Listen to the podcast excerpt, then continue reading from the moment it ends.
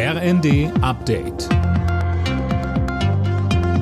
Stündlich neu. Auf den Punkt informiert. Ich bin Daniel Stuckenberg. Guten Abend. Auch Kanzler Scholz ist bestürzt über die Angriffe auf Einsatzkräfte in der Silvesternacht. Er verurteilt die teils massiven Übergriffe aufs Schärfste, so eine Regierungssprecherin.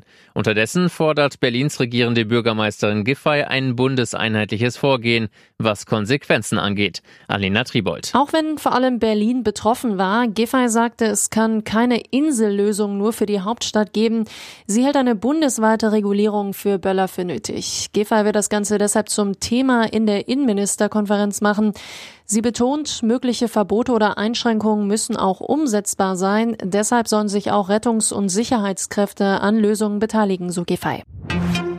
Die Bundesregierung will dem Handwerkermangel entgegenwirken. Bildungsministerin Stark-Watzinger hat in der Bild ein umfassendes Programm angekündigt. 750 Millionen Euro sollen dafür ausgegeben werden, Talente besser zu fördern und moderne Lernorte zu schaffen. Ab ins nächste Fettnäpfchen. So kann man zusammenfassen, was Verteidigungsministerin Lamprecht auf Instagram gemacht hat. Sie wollte das Jahr nochmal Revue passieren lassen. Sönke Röhling und jetzt sieht sie sich Spott und Häme ausgesetzt. sie hat am Silvesterabend in Berlin auf offener Straße eine Jahresbilanz gezogen und übertönt vom Berliner Silvestergeböller bedankt sie sich dafür, dass sie wegen des Ukraine-Kriegs so tolle Gespräche hatte. Absolut unwürdig, so die Kritik der Opposition. Das sei nun auch wirklich der letzte Tropfen, der das fast zum Überlaufen gebracht hat, heißt es aus der Union. CDU-Vorstandsmitglied Serap Kühler fragt ironisch, was darf Satire? Ein Twitter-User meint, jetzt hat Harpe Kerkeling es echt übertrieben.